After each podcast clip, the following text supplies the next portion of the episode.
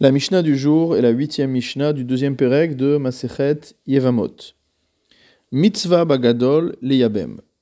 Nous savons que le Yiboum a lieu lorsqu'un homme décède sans laisser d'enfant à son épouse. Et il peut avoir un cas où ce mari a plusieurs frères.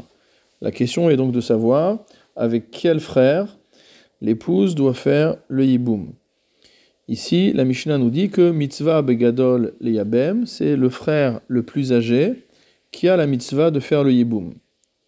Veim kadam hakatan, et si jamais un plus jeune frère réalise le yiboum avant le plus grand, zacha, il a pris cette femme pour épouse, et donc le yiboum est valable. Nous apprenons ça du pasouk de Devarim 25.5 qui nous dit Qui est chez vous Achim Yachdav Lorsque des frères résideront ensemble, c'est-à-dire que même s'il y a ici un din de priorité pour le frère le plus âgé, tous les frères sont égaux par rapport à la capacité à réaliser le yiboum.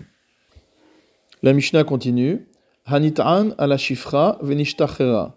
Quelqu'un qui a été soupçonné d'avoir une relation interdite avec une servante, venishtachera, et voici que cette servante a été affranchie, elle a été libérée. O alanochit venit gaira, ou alors un juif qui a été soupçonné, ou alors sur lequel il y a eu une rumeur selon laquelle il avait eu une relation interdite avec une non-juive, et que maintenant cette non-juive s'est convertie, hareze loichnos. Dans ce cas-là, cet homme ne peut pas épouser la femme avec laquelle il avait été soupçonné d'avoir eu une relation interdite. Veim Kanaas, mais a posteriori, si l'homme qui était soupçonné d'avoir une relation avec la non-juive l'a épousée une fois converti, ou qu'il était soupçonné d'avoir une relation avec une servante et qu'il l'a épousée une fois affranchie, en moti id miyado, on ne le force pas à répudier cette femme.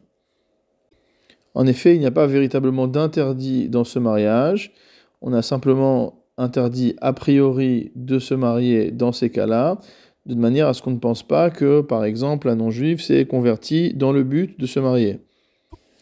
Dernier din de cette Mishnah, Anit'an al Eshet Ish.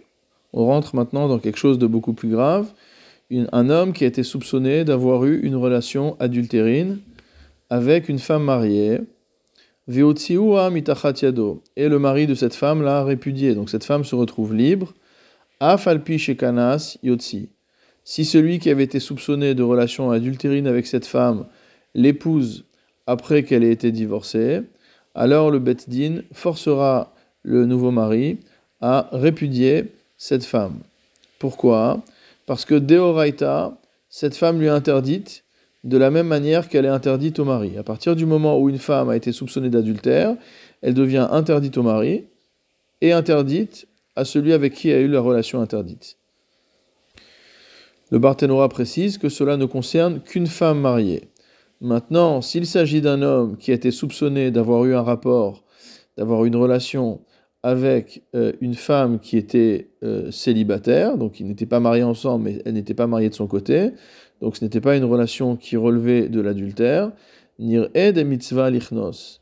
Le Barthénora nous dit il semblerait que ce soit une mitzvah que de l'épouser, que des gabe ones, comme on voit concernant un cas de viol, Velo leisha, où on dit celui qui a, violé euh, une femme, on va le forcer à la prendre comme épouse ou alors à payer un dédommagement, mais c'est-à-dire qu'il y a vraiment un tzad de réparation en prenant cette femme comme épouse.